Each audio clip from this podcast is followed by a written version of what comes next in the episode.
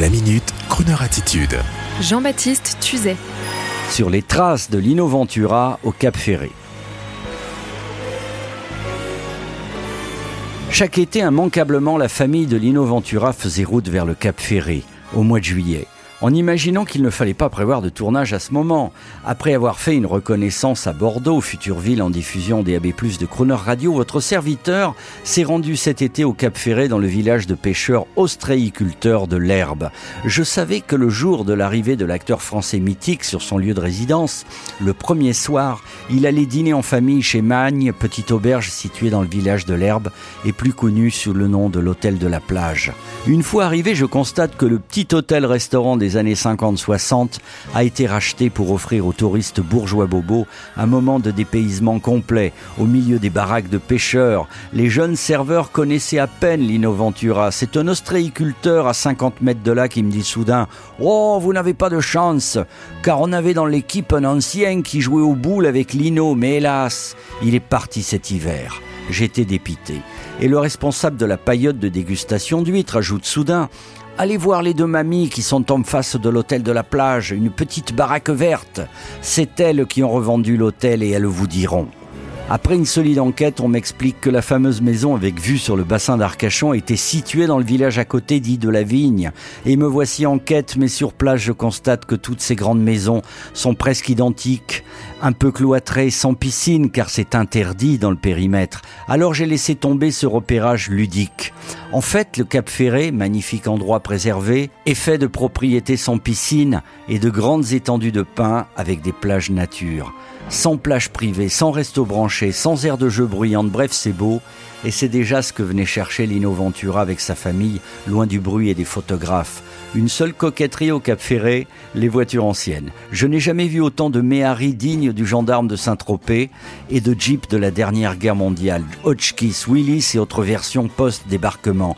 Ce sont les deux véhicules à la mode soigneusement préservés et c'est avec ceux-ci que les riches propriétaires viennent chercher la famille et les amis à l'embarcadère du Cap pour les amener dans leur douillet paradis été. Et j'ai alors compris qu'il faisait bon, au fil des générations, d'être un enfant éternellement en vacances, d'une année sur l'autre, au Cap Ferré. On allait au bord de la mer avec mon père, ma soeur, ma mère. On regardait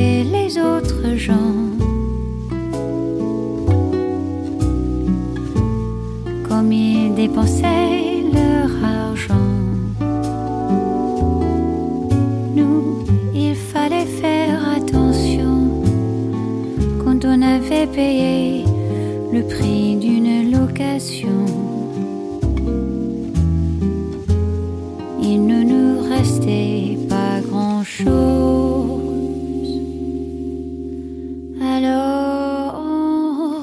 Les bateaux, on suçait des glaces à l'eau, les palaces, les restaurants, on ne faisait que passer devant et on regardait les bateaux.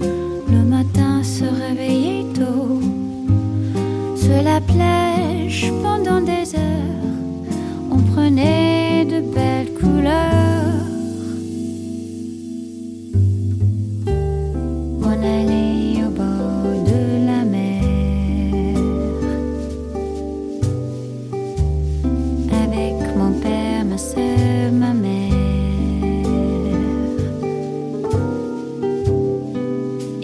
les vagues étaient tranquilles. On passait la journée